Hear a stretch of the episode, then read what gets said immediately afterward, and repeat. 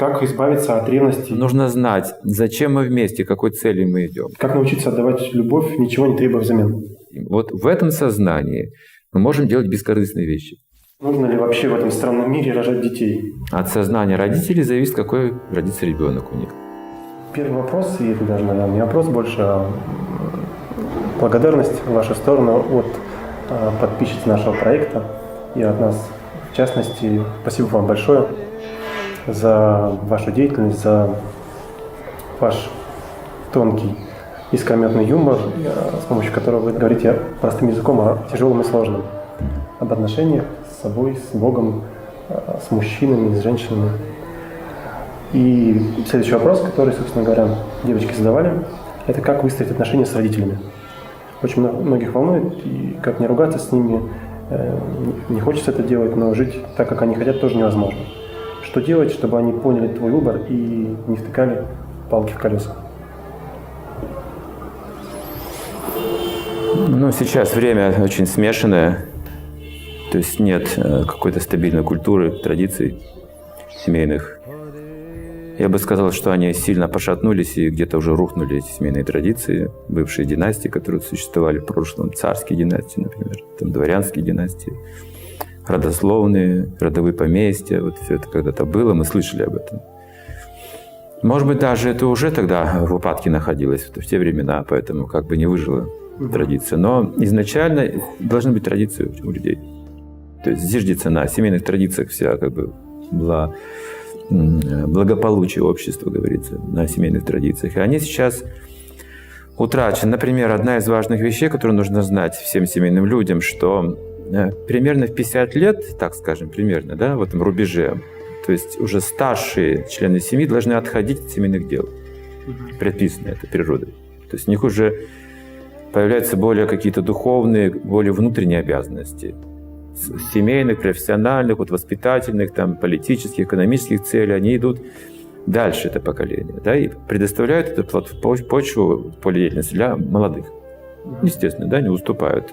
Преемственность у них, они передают уже наследство, там они уже замуж выдают дочерей, женят сыновей, как бы вот теперь они, они теперь вступают Но в это отличается от того, что можно, конечно, сесть на лавочку и начать обсуждать всех и вся. Вот. Это а, другая история. Да, да. Это как бы прообраз сейчас вот этой природы. Сейчас мы, они на самом деле отстраняются, но они не отстраняются, они критикуют, они вот умом там все, вот они там мешают просто молодым, то, что они чувствуют, что легче... Кто-то начинает осваивать интернет, там начинает да, легче без них, да, они как бы вмешиваются, получается, продолжают вмешиваться в семейную вот эту область, с которой должны уже пойти дальше, эти uh-huh. поколения да, вот эта традиция, она нарушена сейчас. Нет, старики вот становятся как бы, ну, помехой для многих в семье. Палки в колеса? Это... Вот палки в колеса, потому что они вмешиваются. Они больше знают, у них больше опыта, и они начинают мешать. Забывают, что они начинали точно так же, что им нужен этот опыт прожить самостоятельно, не забывают об этом. Вот из своей, так сказать, любви, такой вот привязанности, они вмешиваются и, и даже вредят часто. Поэтому сейчас тенденция молодежь хочет жить отдельно от старших. Все. И пока эту традицию не восстановим, куда идти дальше человеку вот после исполнения семейных обязанностей? Он же не знает сейчас. Вот об этом, в этой области как бы жизни сейчас никто не знает, не слышал.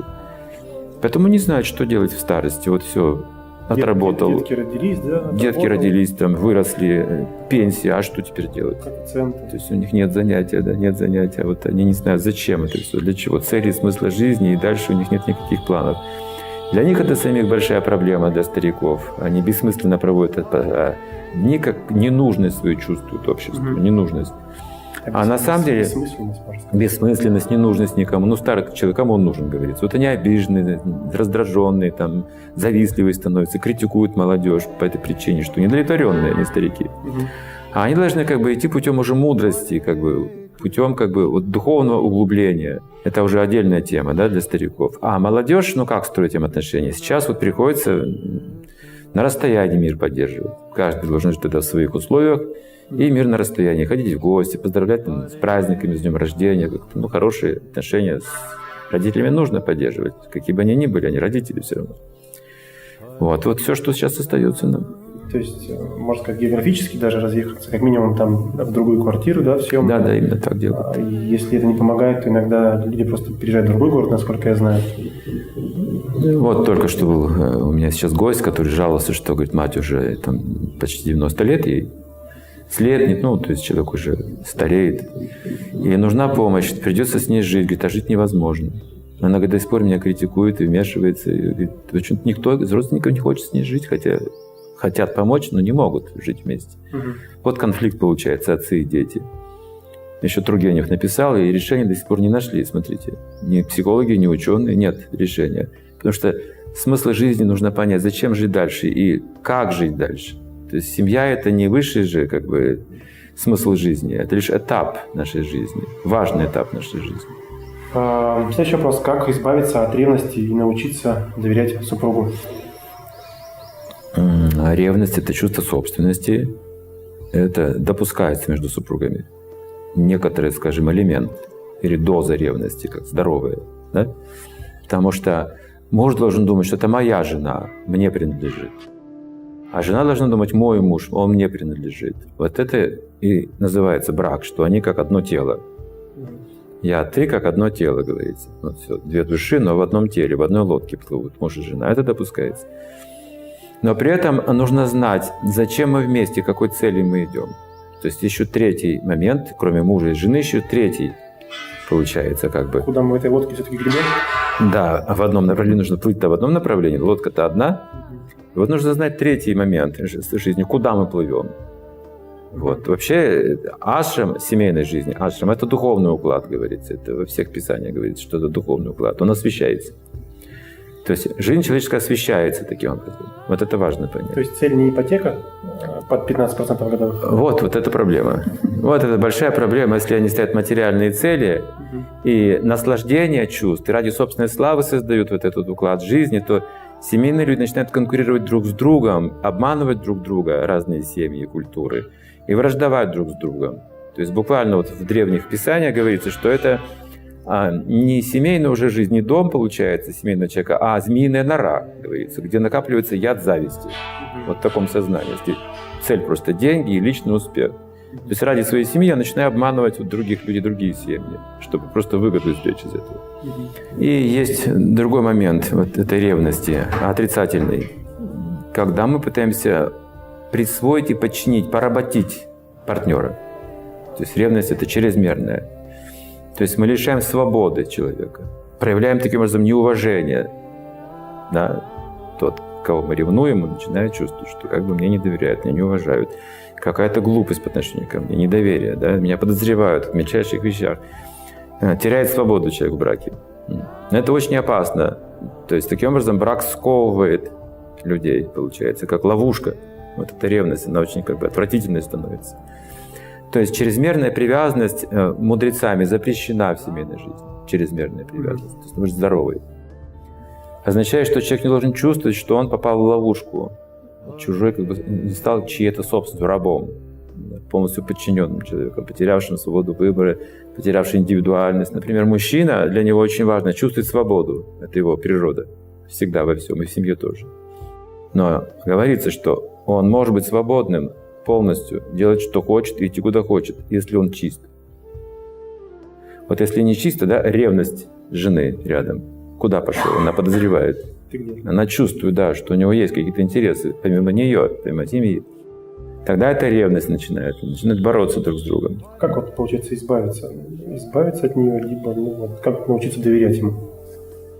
То есть понятно, что вот, да, возможно, в большинстве случаев она понимает, что это необоснованно, да, ну, вот, ничто с собой поделать не может, как ей вот, Поэтому говорится, что мужчина или женщина в семье должны быть привязаны друг к другу и к Богу. Все. Значит, надо развиваться доверительные отношения. Что Бог как совесть контролирует. Человек становится как? Восприимчив к заповедям, к чистоте, к морали, к духовности. То есть его уже контролирует эта сила. Вот эта связь с Богом. Поэтому говорим, что это духовный уклад жизни именно без духовного уклада кто же будет контролировать? Это жена будет, муж контролировать. И они будут все равно обманывать друг друга, потому что совесть-то не контролируется. Она же не контролируется. Если Бога нет в семье, то совесть не контролируется. И он все равно смотрит налево, тут направо, они где-то там в тайне еще какую-то жизнь заводит параллельную. На, на две лодки живет, на три лодки. На три лодки, на пять, сколько угодно сейчас может быть примеров, да. Всю жизнь человек может менять. Вот вопрос следующий из него, я бы сказал, планово вытекающий. Как мотивировать мужчину, который работать не хочет? а как вообще его можно заставить работать? Простой женский вопрос, я думаю, нередко встречающийся. А, это уже не мужчина, если он работать не хочет. Это ребенок, еще не выросший человек, не сформировавшийся человек. Сейчас это явление, как бы, как это называется, отсталости развития наблюдается по всему миру. В разных областях. Умственная отсталость, потом незрелость разума, долго человек созревает, скажем, к 50 годам только начинает что-то понимать, вот практичное, как бы зрело рассуждать.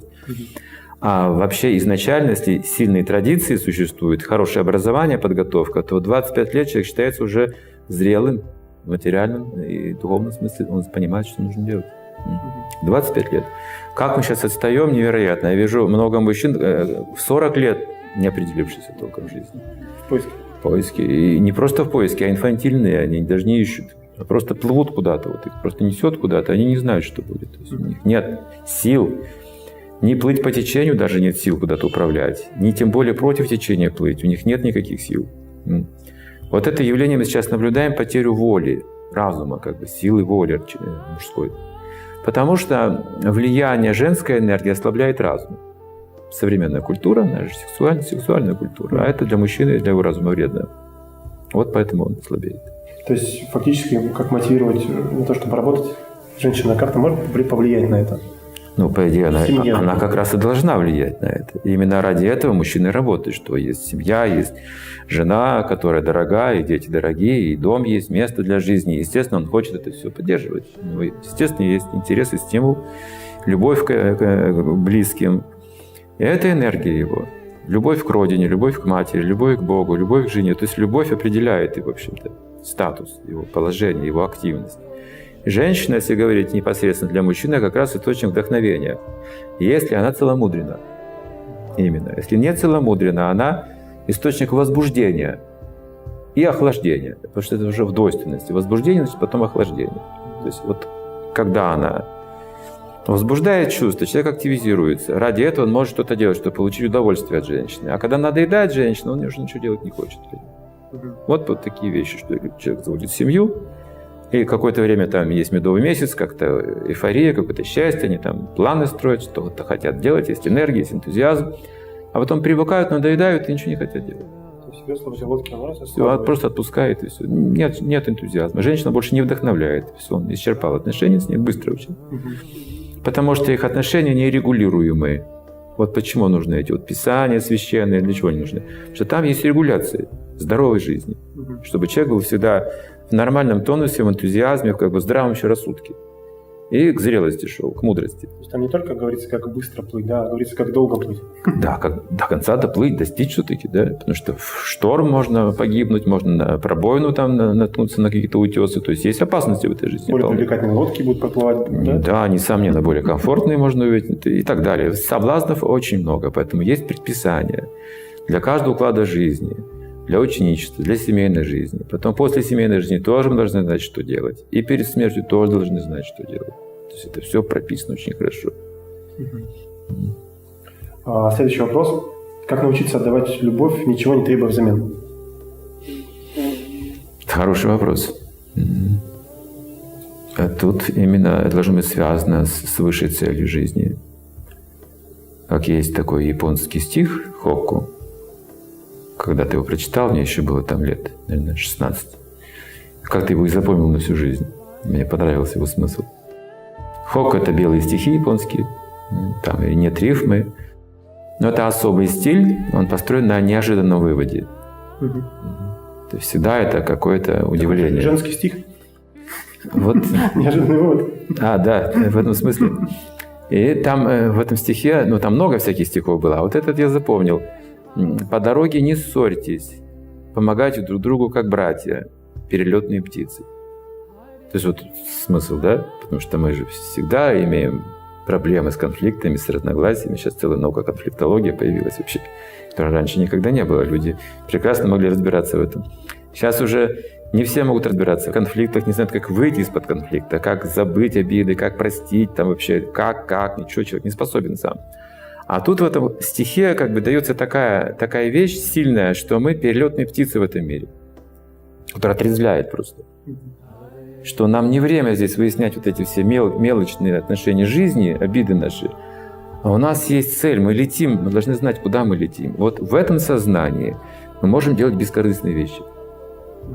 Осознавая, что жизнь временная, мы уже не станем так заниматься накопительством, допустим. Основная же цель человека – это накопительство. То есть корыстное какое-то, жажда приобретения, приобретения и спрятать где-то, копить это все, закрывать потом. Вот, вот. А перелетная птица это здесь. Ну что, ты все закроешь, ты же полетишь дальше. Время тебя унесет от этого всего. Ты же с собой это не возьмешь. То есть это вот факт такой жизни, который нужно помнить. Поэтому философское мышление помогает нам любить как бы в, в знании. Не инстинктивно любить вот так вот, а в знании, как правильно любить.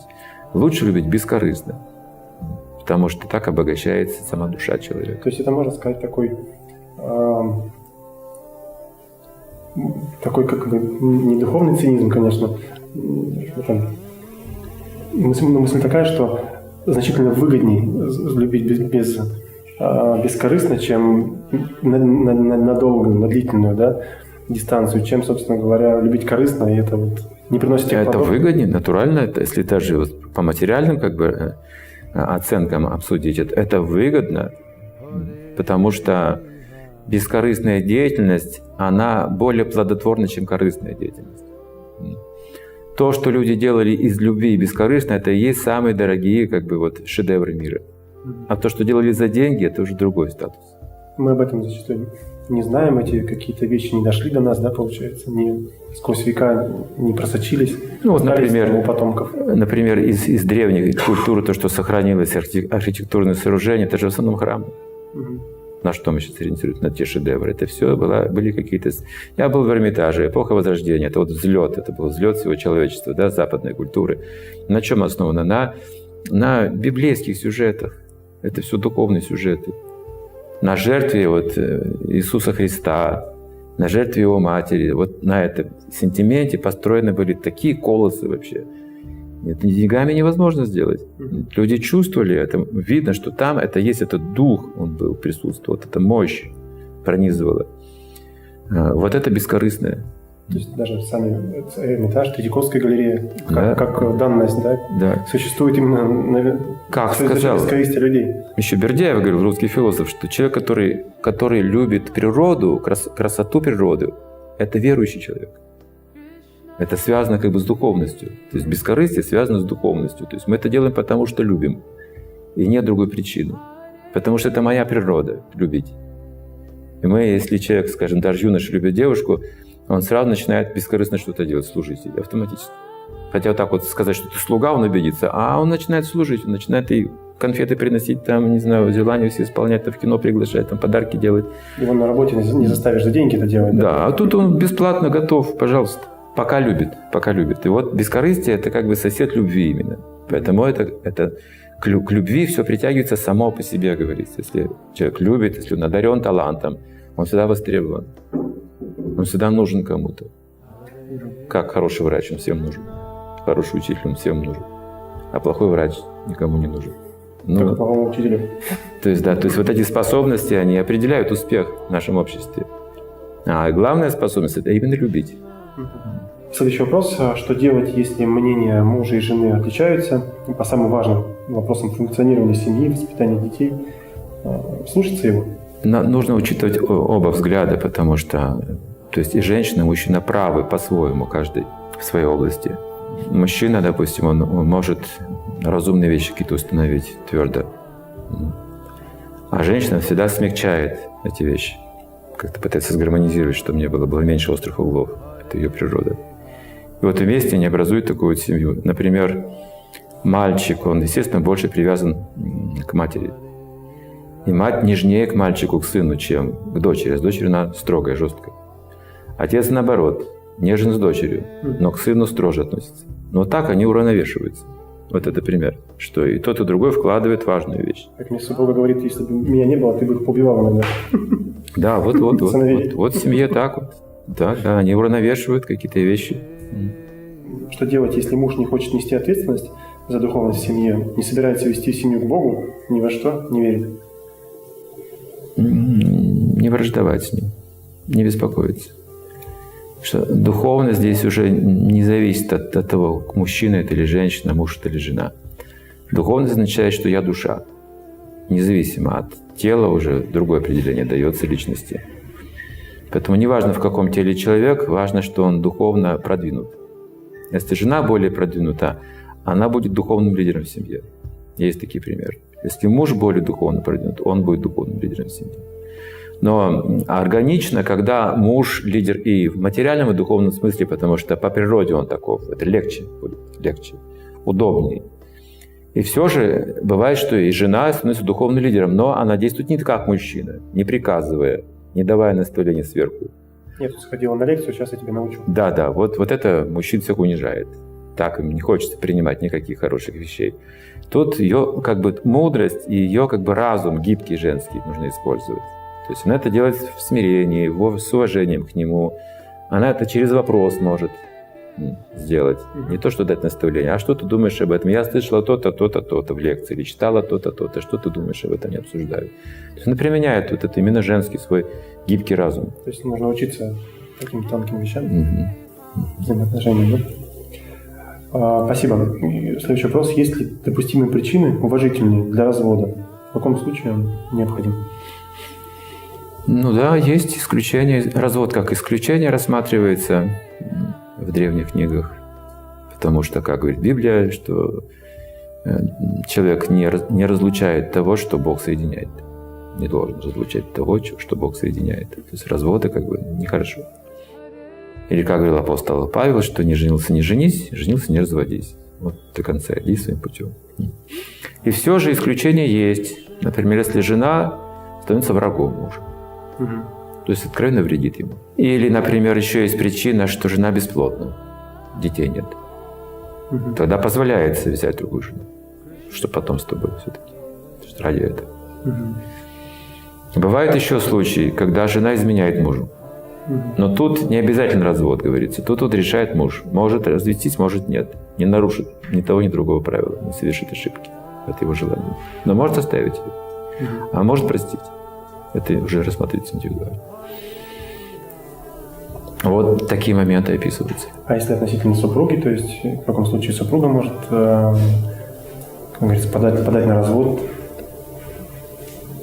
в, в идентичных? Есть такое утверждение интересное.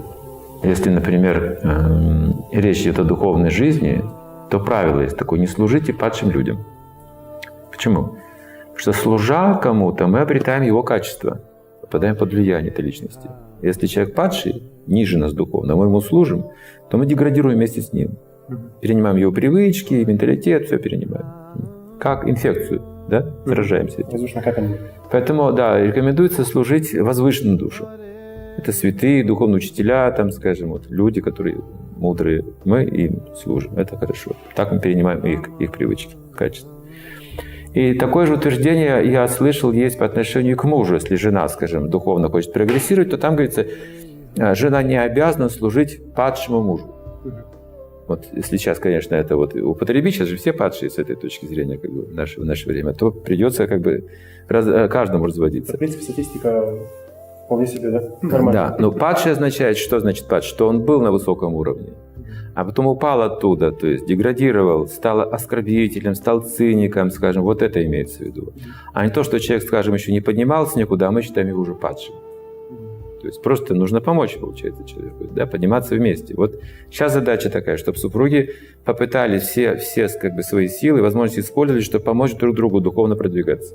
Потихонечку толкает друг друга наверх. Да, да, постепенно заботиться нужно друг о друге. Поэтому не, не факт, что, скажем, мужчина, который сейчас не интересуется, он падший, никогда больше не заинтересуется этим. Это еще не факт, потому что он, может быть, получит из правильного источника знаний, он может измениться. Таких У примеров У вас, много. очень большое количество примеров, да? Много примеров, много. Практически все люди склонны к хорошим переменам. Все. Просто э, условия, обстоятельства как бы подходящие нужны. От подходящей личности, подходящих каких-то вот времени обстоятельствах, если человек получает, он с радостью принимает. Но если навязывается что-то, скажем, или он видит в этом выгоду, или что-то еще, не реагирует. А муж алкоголик, что делать? Есть ли шанс это изменить, исправить? Если да, то как? Или все все-таки лучше бежать, куда глаза глядят? Бывает такое, что нужно уже бежать, если корабль тонет, то то кто-то должен спастись. Есть такая притча, как семья голубей, охотник поймал птенцов в селки. И мать сказала, я не смогу это пережить, я пойду спасать их. Она пошла и попала в те же самые селки. И тогда отец голубь сказал, я пойду спасать, и попал в те же самые селки. То есть, мертвые герои нам не нужны. Если самолет в пике уже, видите, в штопоре находится, и вывести невозможно, то нажимайте катапульту, позволяется. Не нужно всем погибать. Если видите, что муж, муж уже не, невозможно ничего с ним сделать, или наркоман какой-то уже конченый, или алкоголик конченый, тогда что, спасайте свою жизнь просто. Но если видите, что есть шанс помочь, помогайте, пока, пока эти шансы есть. Пока шансы есть, мы должны пытаться помочь близкому человеку. То есть, а как человек определяет, это уже какое-то внутреннее да, ощущение. Ну вот как, то он ищет, то он, то он еще помочь не может. Угу. А, следующий вопрос. Нужно ли вообще в этом странном мире рожать детей? Зачем? Ну, нет, нужно, потому что нужны хорошие дети. Вот этот странный мир, потому что дети рождаются от природы не очень хорошие. И нужно рожать хороших детей. Это тоже область науки, область знания, как рожать хороших детей. От сознания родителей зависит, какой родится ребенок у них. Именно момент зачатия определяется это.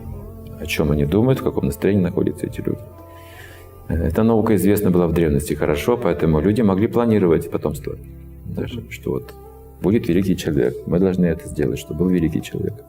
Они рассчитывали астрологически это, но это была целая наука. Сейчас я не думаю, что можно все это вот изучить в наше время. Но принципиально, значит, сознание родителей. Не в пьяном состоянии, не в ревностном состоянии, не в обиженном состоянии они сближаются для ребенка, для защиты ребенка. То есть на самом деле должны это делать для зачатия ребенка, не для чувственного наслаждения. И вот тогда вот эти шансы то есть, меняются. Качество потомства начинает меняться поколение за поколением. Это быстро происходит. То есть наши дети будут лучше нас. И их как бы дети, наши внуки, будут еще лучше. То есть вот это и есть прогресс. Это и есть прогресс человечества. Когда потихонечку странный мир перестает быть странным. Вот, тогда да. шанс. А другого нет способа. Как? Именно хороших детей, что появились на свет. Иначе мы не изменим мир. То есть можно потихонечку мир менять и так. О, именно так. Именно так. Это А, вот что я буду отвечать, когда меня спрашивают, почему у вас четверо детей, зачем вам? Я скажу, я потихонечку так вот меняю мир. Мгм. Как матери выстраивает отношения со своими сыновьями? Ну, для сыновей мать это очень важно.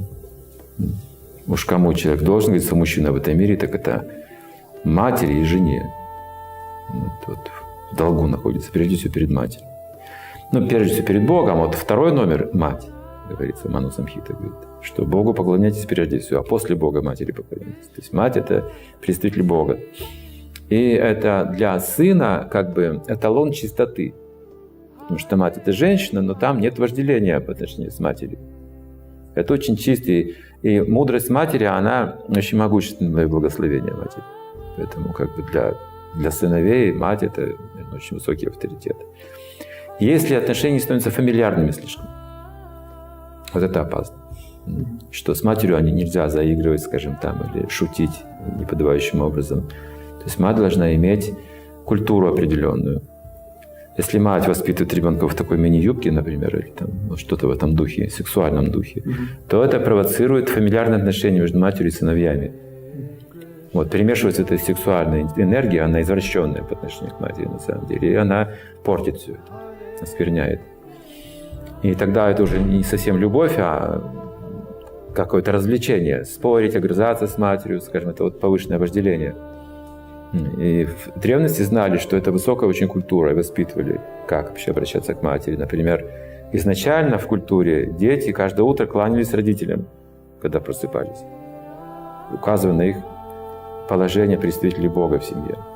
То есть, это... То есть независимость, независимость от того, что есть мне рядом, либо вот... Да, в уме или так или иначе они... Вот в Индии, допустим, эта традиция поныне существует в многих семьях. Что мать, отец – это были представители Бога. А, не все вопросы я задам, потому что у нас время ограничено.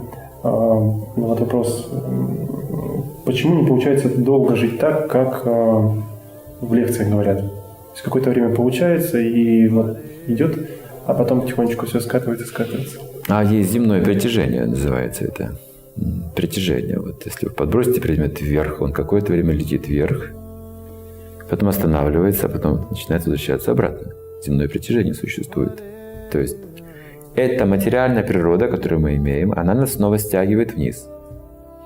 Поэтому говорится, что человек должен знать мантру, потому что ум тоже подвергается это неземному при- притяжению. Мы говорим о возвышенном, ум пошел вверх. Хорошо же? Хорошо, замечательно, мы чувствуем, просто потрясающе. Какая лекция. Неделя, Да. другая, да? Да, я вот в этой области как бы мне нравится, все хорошо. А потом мысли стягивают мои привычные меня снова вниз, верно? Если я какое-то время не слушаю. Люди, да? Да, поэтому нужна мантра. Мантра означает, держит ум на высоте, чтобы он не снижался, чтобы не действовал земное притяжение.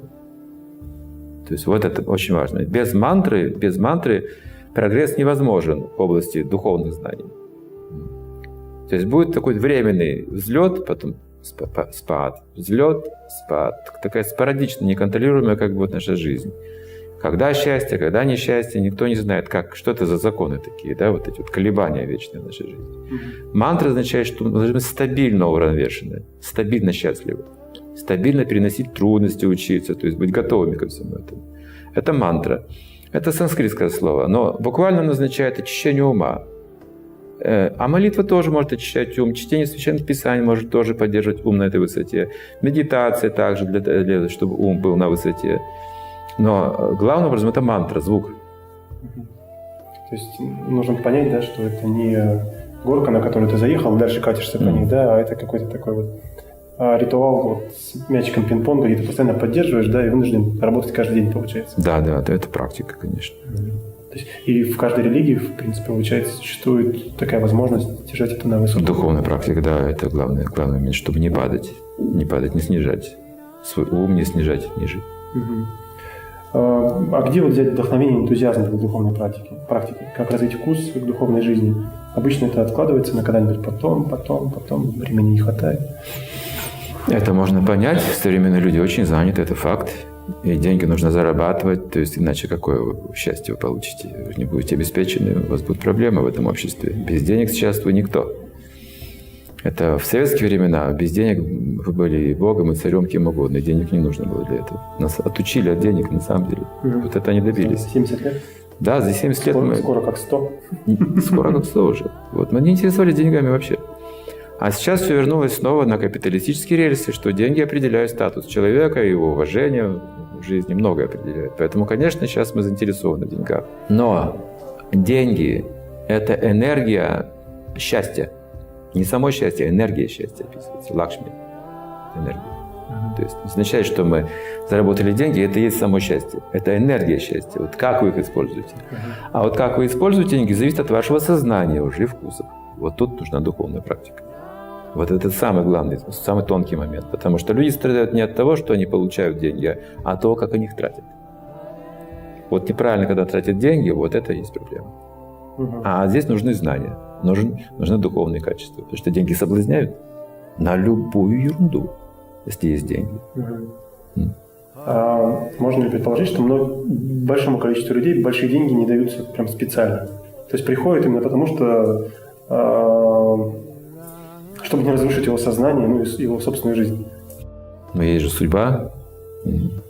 Я не знаю, почему так люди с ума сходят от денег, потому что ведь у них на роду написано, что денег у них не будет. Они просто не знают этого.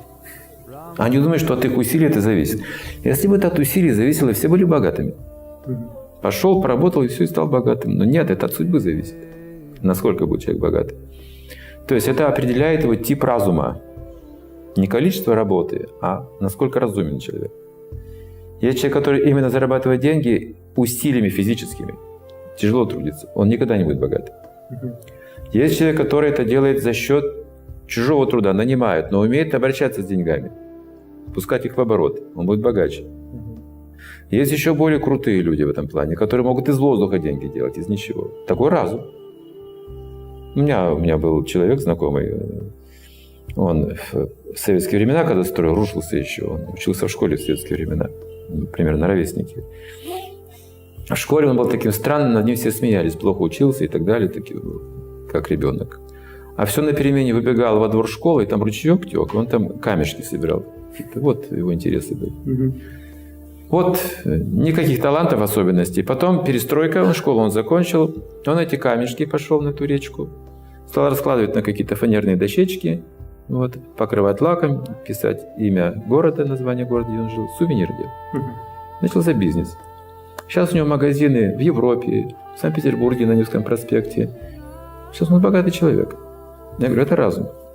Человек, складывающий Вот из камушки- камушек. камешки, да? Вот он начал этот бизнес с камушек каких-то. Это разум. Это природа. Мгм. Никому такое в голову не придет. Все смеялись над ним. Смеялись, конечно. Сейчас не смеются. И он действительно продолжает заниматься деятельностью, да? Ну и последний вопрос. Эм, Очень пугает перспектива смерти, особенно, особенно после рождения ребенка. Как смириться с тем, что и я, и все мои близкие уйдут? Все уйдут, а что тут? Это просто факт жизни. Зачем так сильно бояться этого? И нужно также знать законы глубже жизни и смерти. Родившийся обязательно умрет. Умерший родится снова. Вот. Изучайте этот предмет с, с позиции науки, реинкарнации. Мы рождаемся умираем уже несчетное количество раз. Но из-за страха мы переживаем такой стресс вообще, вот этот страх. Страх – большая проблема. Поэтому говорится, что духовные знания необходимы, потому что они человека делают бесстрашным. Если мы познаем дух, бессмертную свою суть, уже страх смерти не будет таким паническим. Это будет несколько волнительным страхом, как экзамен, скажем. Вы готовы к экзамену? Конечно, волнуйтесь, но вы готовы к экзамену. Это не страх, это что-то другое. Это волнение, потому что вы после экзамена получаете еще больше возможностей. То есть ваша будущая жизнь, она будет еще возвышеннее, потому что эту жизнь вы не потратили напрасно. Вот. И мы боимся смерти, потому что эту жизнь мы проживаем напрасно часто, бессмысленно. И вот это вызывает страх конца жизни.